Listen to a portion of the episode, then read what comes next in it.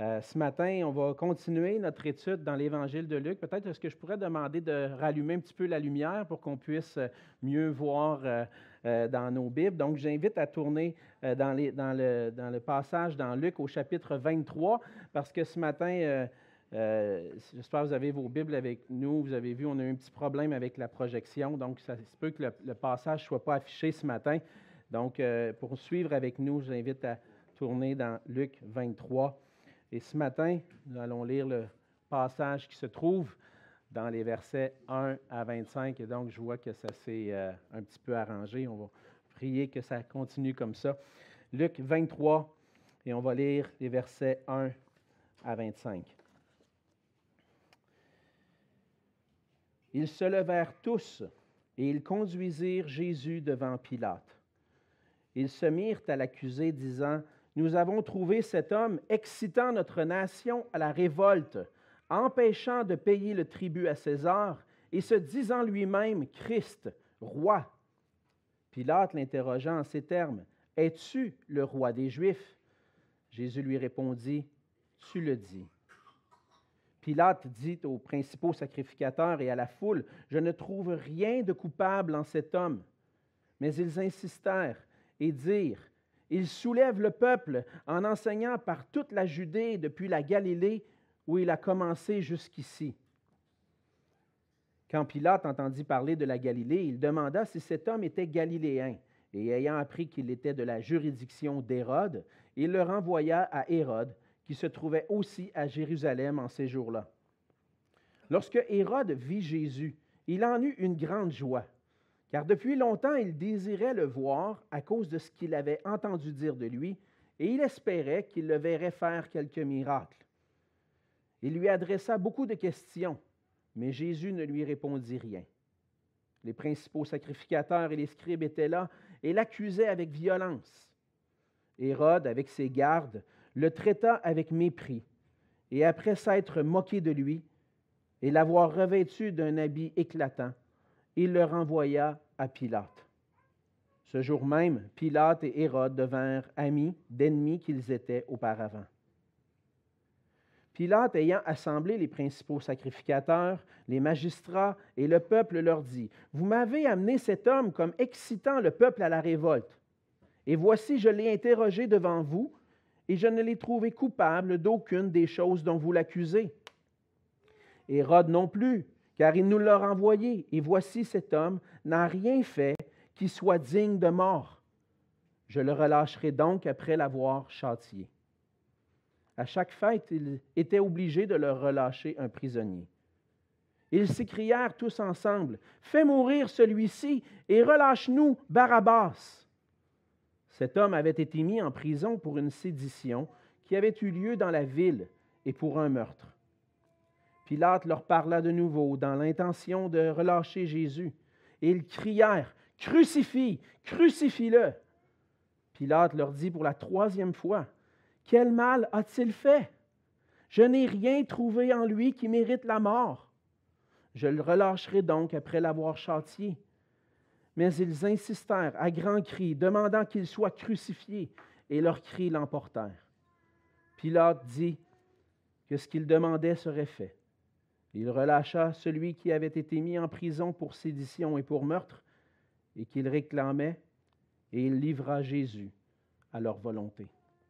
On va se courber dans un mot de prière.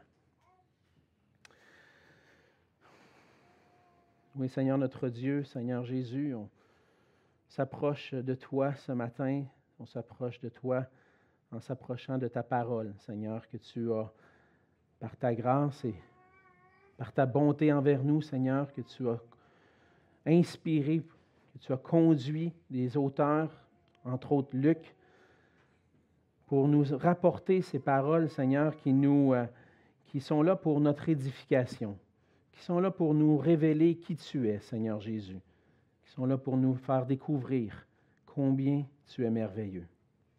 Ce matin, Seigneur, on a chanté combien ton nom est merveilleux, que ton, ton nom il n'y a aucun nom semblable à toi, Seigneur Jésus. Et à travers l'évangile de Luc, Seigneur, on découvre combien tu as été merveilleux pour nous dans, qui tu es et dans ce que tu as accompli pour nous. Et ce matin, Seigneur, on veut te découvrir, redécouvrir à, nouveau ta beauté, redécouvrir à nouveau la grandeur de ta grâce envers nous et ta bonté envers nous. Seigneur, puisses-tu, à travers ce passage, parfois on peut le lire et passer rapidement, qu'on puisse découvrir les trésors que tu veux nous enseigner sur toi et qu'on puisse à nouveau t'admirer, toi, Seigneur Jésus, notre Sauveur parfait. Seigneur, bénis cette, parole dans nos cœurs ce matin. Bénis ton, ton, euh, ton serviteur qui l'apporte. Puisse être avec ma bouche, Seigneur, que je puisse communiquer clairement ta parole à mes auditeurs.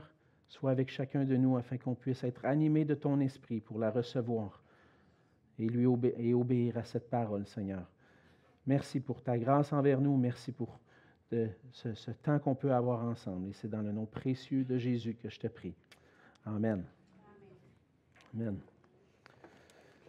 Ça fait maintenant presque deux ans qu'on parcourt ensemble l'évangile de Luc.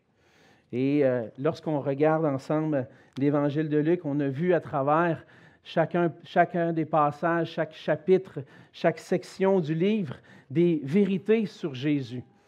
À travers Luc, ben, l'auteur Luc lui-même nous montre différents aspects de la personne de Jésus et de son ministère qui est venu lorsqu'il est venu sur la terre. Il nous le fait découvrir comme étant le Christ, le Sauveur et le Seigneur glorieux.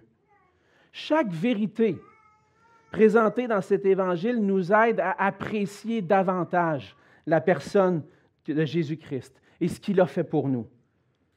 La vie chrétienne, c'est une vie où on a constamment besoin de revenir à la vérité de l'Évangile, constamment besoin de revenir aux vérités concernant Jésus afin qu'on puisse le contempler, qu'on puisse réaliser combien il est merveilleux, qu'on puisse apprendre à le connaître, apprendre à apprécier sa personne, apprendre à découvrir combien notre Sauveur, notre Seigneur est resplendissant de bonté, de beauté. Mais avec le temps, avec les années de vie chrétienne, avec ce que j'appelle la routine religieuse qui peut s'installer dans la vie chrétienne, souvent les difficultés de la vie, le train-train nous amènent à venir embrouiller, vient embrouiller notre vision de qui est Jésus-Christ. Et dans le passage ce matin, Luc continue à nous présenter des vérités sur Jésus qui nous aide à contempler la gloire de notre Seigneur, la gloire de sa personne et la gloire de l'œuvre qu'il a accomplie pour nous. On a vu dans Luc que pendant son ministère, Jésus a annoncé le royaume de Dieu, a annoncé la venue du royaume de Dieu. Il s'est euh, promené de ville en village depuis la Galilée jusqu'à Jérusalem et a annoncé à ses disciples sa mission que sa mission n'était pas de, venir établir un royaume sur la terre, mais de venir accomplir ce qui était nécessaire pour des hommes pécheurs pour rentrer dans le royaume de Dieu. Il a annoncé d'avance à ses disciples que sa mission était de venir chercher et sauver ce qui était perdu. Et pour cela, Jésus a annoncé d'avance qu'il doit être livré entre les mains des hommes pour mourir en sacrifice pour nos péchés. Après avoir célébré la Pâque avec ses disciples, après avoir célébré le repas du Seigneur, institué le repas du Seigneur, expliqué en détail qu'est-ce que, qu'est-ce que signifie ce qui allait accomplir, ce qui allait accomplir dans la suite, Jésus a été livré par un de ses disciples, par Judas, aux autorités juives. Il a comparu devant le Sanhédrin le Sanhédrin l'a reconnu coupable, coupable de blasphème parce qu'il a déclaré qui il est, le Fils de Dieu. Et pour cela, les autorités juives vont chercher à le mettre à mort. Pour lui, pour eux, Jésus est coupable de blasphème et doit être mis à mort. Et dans le passage de ce matin, on, verra, on va voir à travers ce qui se passe, à travers le fait que Jésus est livré maintenant aux autorités romaines on va voir encore des aspects de notre Seigneur et de notre Sauveur.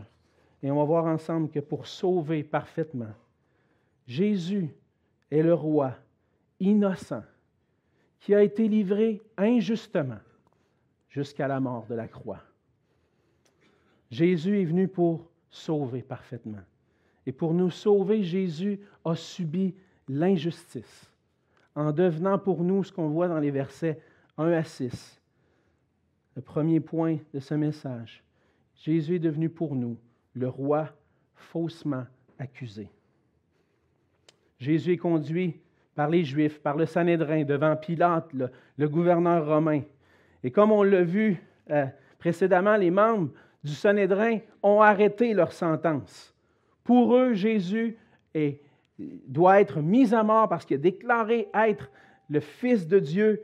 Il mérite la mort, il s'est fait égal à Dieu et il mérite d'être mis à mort. Malheureusement, pour eux, ils n'ont pas l'autorité pour accomplir ça. Ils n'ont pas l'autorité de mettre à mort Jésus. Ils n'ont pas le droit, eux, comme autorité juive vivant dans l'Empire romain, de mettre à mort Jésus. Alors, c'est les Romains qui possèdent ce pouvoir-là. Qu'est-ce qu'on va faire? On va amener Jésus devant le gouverneur romain.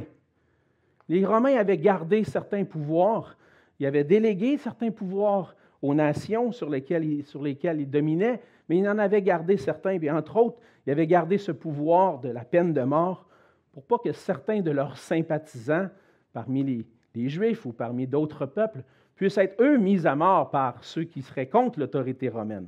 Alors, c'est les Romains qui possèdent ce pouvoir-là, de mettre à mort quelqu'un. Mais pour réussir à le faire condamner devant des Romains, les Juifs ont besoin de, de, trouver de nouvelles accusations. Les Romains, ici, ont dit il mérite la mort parce qu'il est le Fils de Dieu, c'est un blasphème. C'est des choses religieuses qui concernent les Juifs. Les Romains ne sont pas concernés par ça.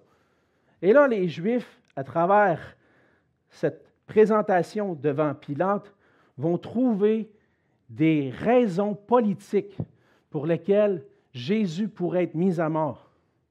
Et pour réussir à, à faire condamner Jésus, ils vont trouver des fausses accusations. Ils vont devant Pilate, qui se trouve à Jérusalem pendant cette fête-là. Normalement, Pilate, comme gouverneur romain, exerçait son pouvoir à partir de Césarée, qui était la ville romaine où s'exerçait le pouvoir. Mais là, il est à Jérusalem, et on peut comprendre que probablement Pilate est à Jérusalem en raison de la fête de Pâques. Il y a un grand rassemblement à Jérusalem.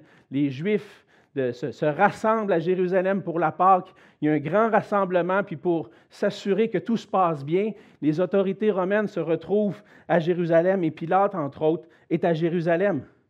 Et donc, ils sont pas, les, Sanhédrin, Jésus vient de comparaître devant la Sanhédrin, ça donne bien, Pilate est dans la région, Pilate est à Jérusalem, et les Sanhédrin vont l'amener devant Pilate.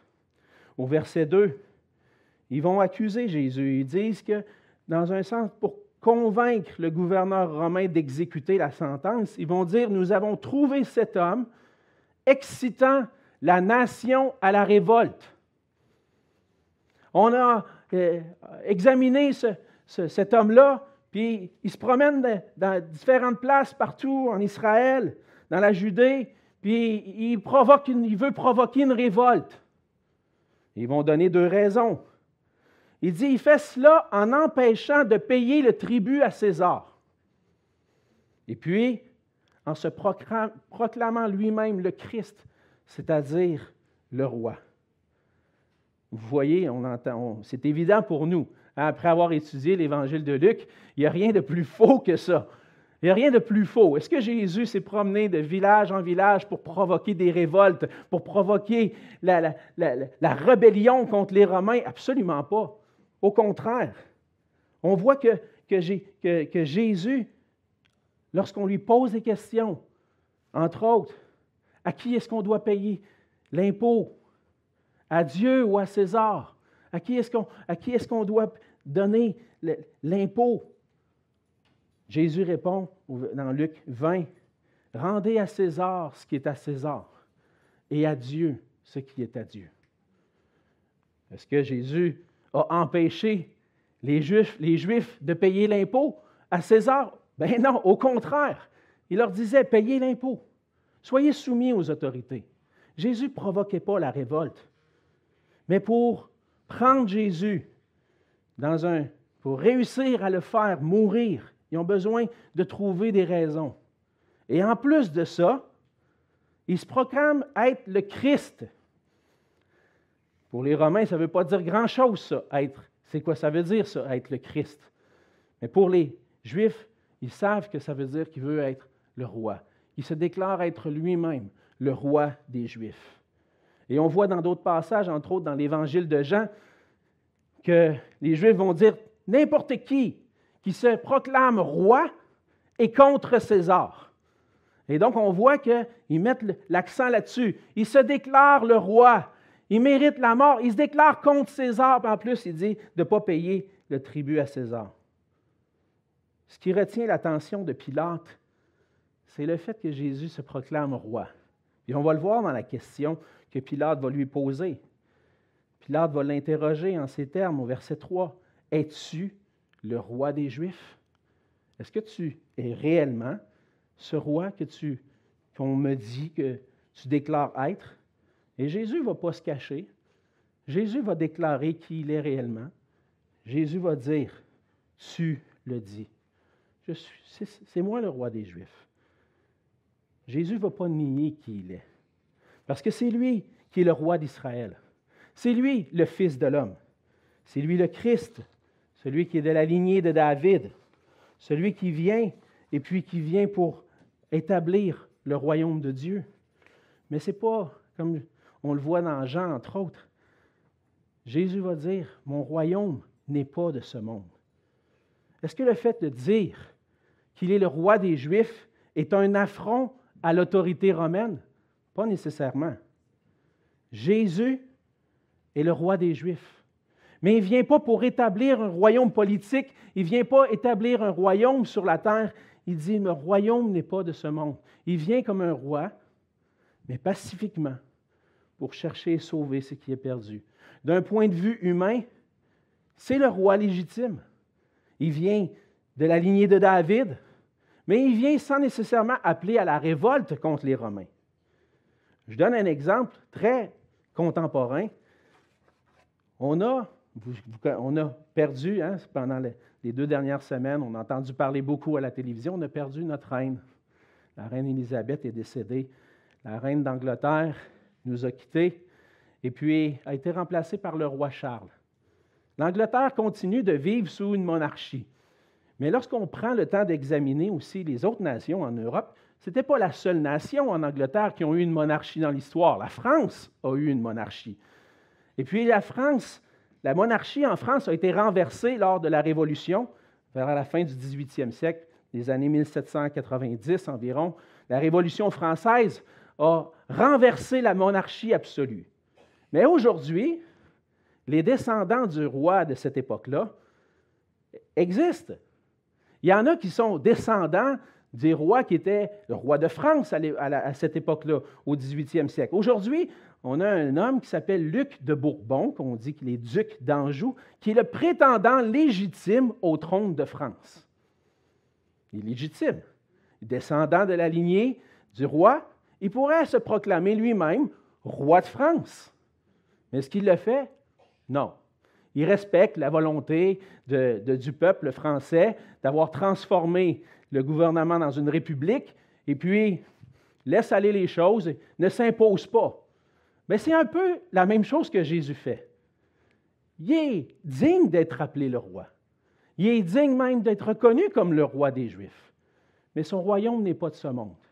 Il ne vient pas pour établir une nouvelle politique sur la terre. Il ne vient pas pour dire exciter la nation à la révolte. Il ne vient pas pour renverser les choses politiquement. Mais il vient pour confronter les cœurs et dire au peuple d'Israël, repentez-vous, revenez à Dieu. Et ce que Jésus fait lorsqu'il vient dans son ministère pour enseigner la parole de Dieu, appeler le peuple à revenir au Seigneur, à se repentir de ses péchés, le peuple refuse. Les Juifs ne pouvaient pas accuser Jésus d'aucun mal. Le seul moyen qu'ils pouvaient le faire condamner était de produire des faux témoignages contre lui. Et c'est ce qu'ils ont fait. Mais malgré les fausses accusations que les Juifs déposent devant Pilate, le gouverneur romain Lui questionne Jésus. Dans Luc, on n'a pas beaucoup de détails sur cet échange-là. Mais à la fin, il va conclure en disant, cet homme-là, je ne trouve rien de coupable dans cet homme. Il a questionné, OK, tu dis être le roi des Juifs, mais je ne vois pas que tu es en train de vouloir provoquer une révolte. Ça se peut que tu sois le roi de la descendance, le roi légitime, mais tu n'es pas en train de provoquer de révolte. Je ne trouve rien de coupable en toi. Je ne trouve rien de coupable dans cet homme-là. Et Jésus, à travers cela, va manifester. Et on va voir plus loin dans le passage que Pilate va revenir à plusieurs reprises. Et ce qu'on voit ressortir dans ce passage-là, c'est que Jésus est le roi qui est innocent, non coupable, coupable de rien, mais qui va venir et qui va accepter le mépris, les fausses accusations contre lui, le mépris plus, plus tard, parce qu'il vient comme le roi qui est devenu pour nous l'agneau parfait, sans péché. Jésus n'était pas un homme ordinaire. C'est le Fils de Dieu qui s'est incarné. Dieu lui-même, dans la personne de Dieu le Fils, qui vient, qui prend une chair humaine. Il prend une forme humaine Jésus est 100% Dieu et 100% homme aussi à la fois. Mais il y a une chose qui était différente entre Jésus et nous. Jésus n'a pas hérité de la nature pécheresse que nous avons hérité d'Adam en étant conçu par le Saint-Esprit. Il n'a pas hérité d'une nature pécheresse. Il était en quelque sorte comme Adam avait avant la, avant la chute, au moment de la création. Adam, avant qu'il ait péché, était, avait été créé parfait, sans, sans péché, avait une relation intime avec Dieu. Il possédait une perfection morale, une intégrité, une justice, une sainteté devant Dieu. Et c'est comme ça que Jésus est venu dans le monde. Jésus est venu dans le monde il est venu sans être, sans nature pécheresse, en étant sans péché. Et pendant toute sa vie, Jésus n'a jamais péché. C'est pour ça que Paul va déclarer dans 2 Corinthiens 5, 21, il va dire, celui qui n'a pas connu le péché. On va voir un peu plus loin la suite du verset, mais Jésus n'a pas connu le péché. Et même dans 1 Jean 3, Jean va dire qu'il n'y a pas en lui de péché aucun péché en Jésus-Christ, parce qu'il est le roi parfait, le Dieu qui s'incarne, qui vient prendre une forme humaine, qui n'hérite pas de la nature pécheresse pour devenir pour nous l'agneau parfait sans péché. Et en étant sans péché, Jésus devenait pour nous le sacrifice parfait pour le péché. Comme l'Ancien Testament l'enseigne, on le voit dans la loi de Moïse, on devait offrir en sacrifice un agneau pour couvrir les péchés du peuple et éviter le jugement de Dieu.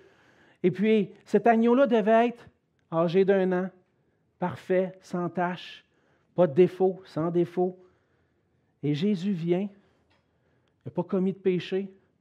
Les gouverneurs sont, le gouverneur romain est incapable de trouver en lui quoi que ce soit qui pourrait le condamner, parce que Jésus est l'agneau parfait, sans tache, qui vient et qui ôte le péché du monde. C'est pour ça que Jean va dire dans Jean 1, au, verset 29, Voici l'agneau de Dieu qui ôte le péché du monde. On avait besoin d'un roi parfait pour accomplir notre salut. Ça nous prenait un roi, un sacrifice parfait. Si Jésus avait péché, s'il y avait eu de la culpabilité en lui, il aurait fallu qu'il meure pour ses propres péchés. Le péché mérite la mort la condamnation, la séparation d'avec Dieu, et Jésus aurait reçu la punition pour ses propres péchés. Mais en étant sans péché, il vient pour s'offrir comme une victime innocente et parfaite pour des pécheurs. C'est lui qui, à travers sa vie, a accompli parfaitement la justice de Dieu, a obéi parfaitement à toute la loi divine pour venir prendre notre place à la croix pour nous donner son obéissance parfaite. Et ainsi, en obéissant parfaitement, à la loi de Dieu, Jésus est demeuré parfait et sans péché. Aucun homme, personne sur la terre peut se vanter d'être comme Jésus, sans péché. Parce que par nature, on est tous coupables devant Dieu à cause de notre péché. La parole de Dieu dit que tous ont péché, sont privés de la gloire de Dieu. On est tous sans exception, coupable devant Dieu. Mais il y a un homme qui vient et qui paraît que lui n'a pas cette culpabilité-là sur lui, et c'est Jésus-Christ. Jésus le juste, innocent et parfait, vient et se soumet jusqu'à la croix, devant les principaux sacrificateurs, devant ceux qui exerçaient chaque jour dans le temple, ils étaient même les leaders dans ceux qui offraient les sacrifices. Jésus, lui, est le sacrificateur parfait qui vient, mais pas seulement pour offrir un sacrifice, mais pour s'offrir lui-même en sacrifice. Jésus est devant les principaux sacrificateurs, les chefs religieux, les scribes, qui sont là en train de l'accuser, alors que lui est le souverain sacrificateur, sacrificateur parfait, l'agneau parfait qui vient se donner. L'auteur de l'Épître aux Hébreux va dire dans Hébreux 7, les versets 26 à 28, Il nous convenait en effet d'avoir un souverain sacrificateur comme lui, saint, innocent, sans tache, séparé des pécheurs et plus élevé que les cieux, qui n'a pas besoin, comme les souverains sacrificateurs, d'offrir chaque jour des sacrifices, d'abord pour ses propres péchés, ensuite pour ceux du peuple. Car ceci, il l'a fait une fois pour toutes en s'offrant lui-même. En effet, la loi établit souverain sacrificateur des hommes sujets à la faiblesse, mais la parole du serment qui a été fait après la loi établit le Fils qui est parfait pour l'éternité. Seigneur Jésus est merveilleux. On a un sauveur merveilleux. Un sauveur qui vient, qui prend notre place, qui devient ce souverain sacrificateur qui n'a jamais péché, qui n'a même pas besoin d'offrir des sacrifices pour lui-même. Pas besoin d'offrir des sacrifices pour son péché parce qu'il est pur, sans tache devant Dieu. Mais il vient en s'offrant lui-même, en sacrifice pour nos péchés. Jésus est l'homme parfait, le sauveur parfait, qui est prêt à supporter les fausses accusations, prêt à subir l'injustice, d'être traité comme un coupable pour accomplir notre salut. Ça me fait penser à un chant qu'on chantait, peut-être dans le passé un petit peu plus. Il y avait un chant qui s'appelait Rédempteur adorable. Il disait Rédempteur adorable, sur la croix attaché, traité comme un coupable, brisé pour mon péché. Le roi innocent, traité comme un coupable et brisé à cause de mon péché. Jésus est le roi faussement accusé malgré que Pilate va déclarer son innocence. Et on voit un peu plus loin qu'il va non seulement devenir le roi, qui devient le roi faussement accusé, mais il vient aussi, devient aussi pour nous le roi méprisé par les gens de son peuple. C'est ce qu'on voit dans la suite du passage, entre autres dans les versets 6 euh, à 12. Euh, Pilate, finalement, entend dire que Jésus est galiléen, qu'il vient de la Galilée, puis que les, scribes, les principaux sacrificateurs poussent les accusations. Pilate a déjà dit quelque chose. Il a dit Je n'ai rien trouvé de coupable. Il aurait pu le relâcher. Mais en entendant dire qu'il est galiléen, c'est bon, OK, je vais, je vais l'envoyer à, celui qui s'occupe de cette portion-là, à, un, ministre juif, qui lui va probablement pouvoir trancher cette question-là. Alors il l'envoie à Hérode. La pression est forte de la part des Juifs et Pilate il veut certainement éviter de provoquer une révolte, surtout dans ce temps où tous les, Juifs sont rassemblés à Jérusalem. Alors il dit, on va aller envoyer à Hérode. Et puis il remet le dossier, le cas de Jésus, entre les mains de Hérode Antipas, un dirigeant, un dirigeant juif qui était tétrarque de la Galilée. Hérode Antipas, c'était le fils de Hérode le Grand. On a entendu parler de Hérode le Grand au début de l'évangile de Luc. Hérode le Grand, c'est lui qui, au début des récits des évangiles, on voit qu'il veut mettre à mort le Fils de Dieu, qu'il veut mettre à mort le roi des Juifs. Mais lui est mort et puis il a légué euh, son domaine à trois de ses enfants, en fait à, trois de ses enfants, c'est ça, à Hérode Antipas, Hérode Archéléus et puis à Philippe. Et puis Hérode Antipas est celui qui s'occupe de la région de la Galilée. Et il se trouve à Jérusalem lui aussi, cette journée-là, probablement pour venir célébrer la Pâque avec le reste des Juifs. Et puis, ben, Hérode est content. Ah, enfin! Je n'entends assez parler de ce gars-là, j'aimerais tellement ça le voir faire un miracle. C'est vrai tout ce que le monde dit sur lui. là, j'ai l'occasion. Là, j'ai l'occasion, je vais l'avoir en avant de moi, puis il va m'en faire un miracle. Hérode n'est pas vraiment intéressé par Jésus. Il est plus intéressé par une vision surnaturelle, des choses qui, vont l'épater. Mais il entend parler de Jésus, puis il dit Ah, c'est le bon moment. Un curieux, il veut voir des choses extraordinaires se passer, mais il va être déçu un peu. Alors qu'Hérode va adresser plusieurs questions à Jésus, Jésus répond pas un mot. C'est ce qu'on voit. On voit dans les versets, dans le fond, verset 9, qui adresse beaucoup de questions, mais Jésus ne lui répondit rien. Puis on pourrait dire, est-ce que Jésus n'était pas comme un peu. Euh, pourquoi il n'a pas rien, pourquoi il rien répondu? La sentence était déjà donnée. Le gouverneur romain a prononcé sa sentence. Cet homme-là est non coupable. Et Jésus n'avait plus rien à faire, plus rien à produire pour sa défense. Il est le roi des Juifs. Il sait qu'est-ce qui va arriver. Il va aller jusqu'à la croix. Il va mourir à la croix. Mais il accepte de subir les fausses accusations et ne veut pas se défendre. Sa sentence est déjà déclarée. Il est non coupable. Et répondant rien à les questions d'Hérode, Hérode comme, commence à un peu dire, ben, finalement, on va, on va en profiter. Hein? Et là, il va commencer à se moquer de Jésus verset 11 avec ses gardes, va le traiter avec mépris, va, va se moquer de lui, puis ils vont lui le revêtir d'un habit éclatant un habit qui probablement appartenait à Hérode, un habit d'un roi, et puis mépriser Jésus. Ah ouais, tu es le roi des Juifs. Tiens, mon grand, on va te mettre un beau manteau, puis là, on va te ridiculiser devant tout le monde. Mais Jésus est quand même innocent. Et devant l'innocence de Jésus, Hérode n'a rien d'autre à faire que de le mépriser, puis de ridiculiser le fait qu'il déclare être le roi, puis de le renvoyer à Pilate. Et Jésus, à travers ça, vient, il vient être méprisé. Au travers devant son silence, devant les, fausses accusations de la part des autorités, Jésus accomplit ce qui avait été annoncé depuis longtemps d'avance par les prophètes, entre autres par le prophète Ésaïe, 700 ans d'avance. Il nous dit dans, les, Ésaïe 53, les versets 3 et 7, Méprisé et abandonné des hommes, homme de douleur et habitué à la souffrance. Semblable à celui dont on détourne le visage, nous l'avons dédaigné, nous n'avons fait de lui aucun cas. Il a été maltraité et opprimé, et il n'a point ouvert la bouche.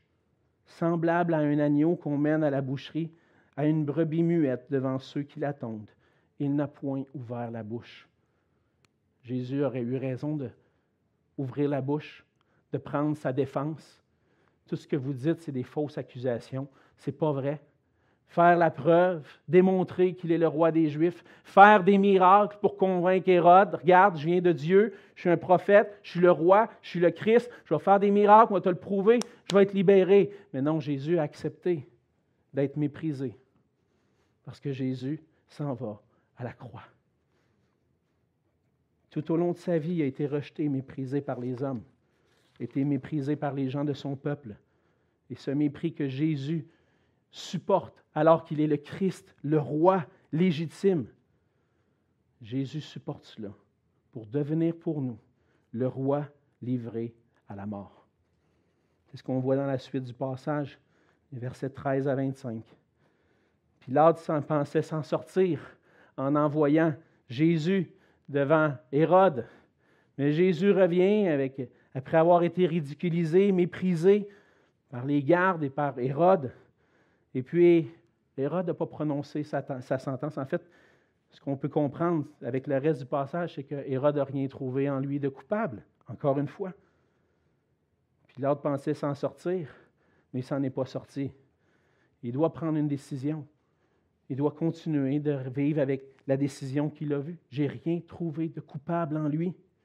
Alors, au verset 13, il va rassembler. Et là, on va, se parler dans le blanc des yeux. Les chefs des sacrificateurs, les principaux sacrificateurs, les magistrats, les juges, les gens du peuple, les rassemble. Puis verset 14, vous m'avez amené cet homme comme excitant le peuple à la révolte. Mais voici, je l'ai interrogé devant vous et je ne l'ai trouvé coupable d'aucune des choses dont vous l'accusez.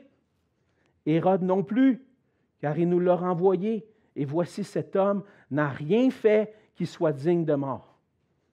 Pilate raffermit sa position qu'il avait prise au début. Il n'est pas coupable. Je ne peux pas le livrer à la mort, cet homme-là. Il est coupable de rien. Mais je vais le relâcher après l'avoir châtié, après l'avoir fait fouetter, battu. Souvent, on servait cette, cette punition-là. Probablement, Pilate veut la servir à Jésus, veut le châtier, veut comme assouvir les désirs des Juifs de vouloir voir Jésus condamné. Il dit, on va le battre, puis après ça, il va pouvoir être relâché.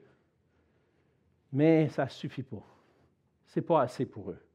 Au verset 18, ils s'écrièrent tous ensemble, Fais mourir celui-ci et relâche-nous Barabbas. Il n'y a plus rien, il n'y a plus rien qui passe là. il n'y a plus rien de rationnel dans ce qui se passe là. Jésus est coupable de rien. Prononcé deux fois sa sentence par Pilate, je ne l'ai trouvé coupable de rien. Mais eux tiennent. Il dit, relâche-nous ce gars-là qui a provoqué une émeute dans la ville, qui a tué quelqu'un. On aime mieux voir lui relâché que lui, qui est coupable, qui n'est pas coupable, qui n'a rien fait de mal, mais qui nous, sans cesse, arrête pas de nous casser les oreilles, puis confronter nos cœurs avec notre péché puis notre besoin de repentance. Et encore aujourd'hui, ce qui ne faisait pas l'affaire des Juifs ne fait pas notre affaire. On ne veut pas entendre parler de Jésus. On est prêt à parler de l'amour de Jésus, parler de son accueil. Jésus accueille tout le monde. Peu importe qui t'es, viens à Jésus, Jésus t'aime. Puis on ne parle jamais du péché, du problème que Jésus est venu résoudre en venant à la croix. On veut parler de Jésus, on veut parler de l'amour de Jésus, mais pourquoi Jésus nous a aimés? Pourquoi il est venu? Pourquoi c'était nécessaire pour lui de se rendre jusqu'à la croix? Parce que je suis un pécheur, perdu, condamné pour l'éternité à l'enfer, séparé de Dieu. Jésus m'a aimé, mais il est venu accomplir ma justice, le roi innocent et parfait. Jésus devient le roi innocent qui est livré à la mort. Par la croix, l'agneau de Dieu, innocent et sans péché, est livré en sacrifice pour nos péchés. C'est ce qu'on voit dans la suite du passage. Relâche-nous, Barabbas. Puis après ça, Pilate va le prononcer encore au verset 20. Pilate leur parla de nouveau dans l'intention de relâcher Jésus. Et il cria Crucifie-le Crucifie-le Pilate leur dit pour la troisième fois il essaie de s'en sortir. Là. Quel mal il a fait? J'ai rien trouvé en lui de rien de coupable. Je vais le relâcher après l'avoir châtié. Mais ils insistèrent à grands cris, demandant qu'il soit crucifié. Et finalement, leur cri l'emporte. Pilate est devant une situation où il ne veut pas provoquer d'émeute, il ne veut pas provoquer de problème. C'est plus facile pour lui de ne pas se tenir debout devant l'innocence de Jésus, d'accomplir une injustice en relâchant un coupable, puis en condamnant Jésus. Il va livrer Jésus à leur volonté. Jésus est livré à la mort. Et par lui, les péchés vont être punis à la croix. Dans Isaïe 53, on va lire quelques versets que je n'ai pas lus tout à l'heure, les versets 4 à 6. Jésus se rend jusqu'à la croix pour une raison. Cependant, ce sont nos souffrances qu'il a portées. C'est de nos douleurs qu'il s'est chargé. Et nous l'avons considéré comme puni, frappé de Dieu et humilié. Mais il était blessé pour nos péchés, pas pour les siens, brisé pour nos iniquités. Le châtiment qui nous donne la paix est tombé sur lui, et c'est par ses meurtrissures que nous sommes guéris. Nous étions tous errants comme des brebis, chacun suivait sa propre voie, et l'Éternel a fait retomber sur lui l'iniquité de nous tous. Il a été enlevé par l'angoisse et le châtiment. Et parmi ceux de sa génération, qui a cru qu'il était retranché de la terre des vivants et frappé pour les péchés de mon peuple. Jésus-Christ accepte d'être faussement accusé, d'être méprisé, d'être livré jusqu'à la mort de la croix à cause des péchés, à cause de ces gens-là, à cause de ces gens-là qui rejettent qui il est, à cause de leurs péchés, mais à cause de nos péchés. Paul va dire dans 2 Corinthiens 5, 21, celui qui n'a pas connu le péché, il l'a fait devenir péché pour nous, pour qu'on puisse devenir en lui justice de Dieu. C'est là la signification de tout ce que Jésus est en train d'accomplir, de tout ce que Jésus est en train d'accepter comme injustice. C'est pour que nous puissions connaître la justice de Dieu, pour que des coupables, pécheurs devant Dieu, séparés de lui pour l'éternité, puissent un jour se présenter juste, sans tache, malgré leurs péchés. Par le sang versé, Jésus est l'agneau parfait qui ôte le péché. Notre roi innocent est livré à la mort et il est notre seul moyen de salut. Aucun moyen, d'autre moyen que par Jésus-Christ. On pourrait dire, ben moi j'ai une bonne vie, j'ai quand même accompli du bien dans ma vie. Il y en a qui vont dire, ma grand-mère, elle allait élever 14 enfants, viendra pour me dire que Dieu ne l'acceptera pas dans sa présence avec toutes les bonnes œuvres qu'elle a faites. Tous sont coupables devant Dieu. il y a juste une chose qui peut nous donner la justice de Dieu, nous rendre non coupables devant Dieu, et c'est le sang versé de Jésus-Christ à la croix. On a besoin de venir à lui, de croire ce que Jésus-Christ a accompli pour nous, de saisir le cadeau de l'amour de Dieu, parce que Jésus-Christ a manifesté à la croix à la fois la justice et l'amour de Dieu. Sans la croix, sans Jésus-Christ, le roi innocent et parfait, on ne peut pas être sauvé. Jésus est le seul chemin qui mène à Dieu.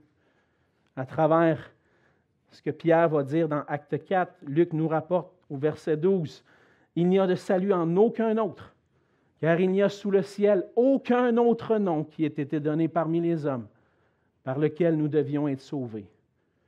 Notre salut ne repose sur rien d'autre que Jésus-Christ seul. Pour recevoir le cadeau de l'amour de Dieu, on a besoin de recevoir le seul moyen de salut possible. Et ce salut-là se reçoit par la foi, en plaçant notre confiance en Jésus-Christ, en reconnaissant qu'il est le Christ, le Fils de Dieu, le Seigneur souverain sur toutes choses, le roi, mais qui vient comme notre sauveur. As-tu reçu le cadeau merveilleux de Dieu que Dieu a offert pour nous en Jésus-Christ?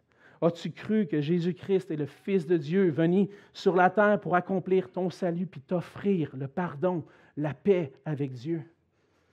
Si tu ne l'as pas déjà fait, viens à lui, reçois-le par la foi, place ta confiance en lui seul pour ton salut.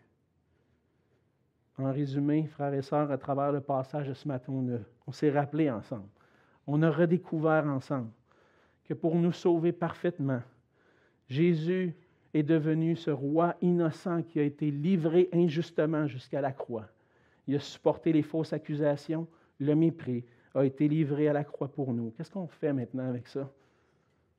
Premièrement, comme je l'ai mentionné, on doit croire, le recevoir. Mais si on reconnaît réellement qui il est, le Christ, le Seigneur, on doit lui obéir, marcher pour lui, marcher puis proclamer sa gloire. On veut apprendre de jour en jour à être émerveillé toujours de plus en plus devant la personne, la beauté de Jésus-Christ et de son œuvre pour nous. On a besoin de plonger nos, regards dans les Écritures, frères et sœurs. Regarder à Jésus-Christ, porter nos regards sur lui, se rappeler ce qu'il a fait pour nous, pour que sa beauté puisse toujours, sans cesse, nous émerveiller. Comme Paul le dit dans 2 Corinthiens au chapitre 4, il ne sera pas affiché à l'écran parce que je le cite de mémoire maintenant. On a vu la gloire de Dieu resplendir sur la face de Christ. Et en regardant à lui, on voit la gloire de Dieu. La gloire de Dieu est quelque chose de merveilleux qu'on va découvrir pendant l'éternité, mais on peut commencer maintenant en regardant ce que Christ a fait pour nous, en contemplant Jésus-Christ. Ce qu'on veut faire aussi, frères et sœurs, c'est célébrer ensemble. célébrer le merveilleux nom de celui qui nous a sauvés, le nom de Jésus. Puis on veut ensemble proclamer ce salut merveilleux que Jésus a accompli pour nous. Êtes-vous émerveillé devant ce que Jésus a fait pour vous? Si vous avez besoin de grandir puis de continuer de dire des fois, je vis des choses, puis on dirait que je perds de vue que ce qui est Jésus pour moi, on dirait que je ne sens pas que Jésus est proche de moi, je ne sens pas que, que, Jésus est avec moi dans ce que je vis. Ouvrez les Écritures puis allez relire Luc 23, 24, la suite, qu'est-ce que Jésus a accompli. Rappelez-vous de ce que Jésus a fait un jour à la croix, puis de sa promesse qu'il était avec nous tous les jours jusqu'à la fin du monde. Soyez affermis dans sa parole, dans l'Évangile. Et devant les rois de son époque, Jésus était cet agneau sans défaut, sans tâche, livré pour nous. Puis ce qu'on veut déclarer à nouveau, c'est ce qu'on lit dans Apocalypse 5, au verset 12.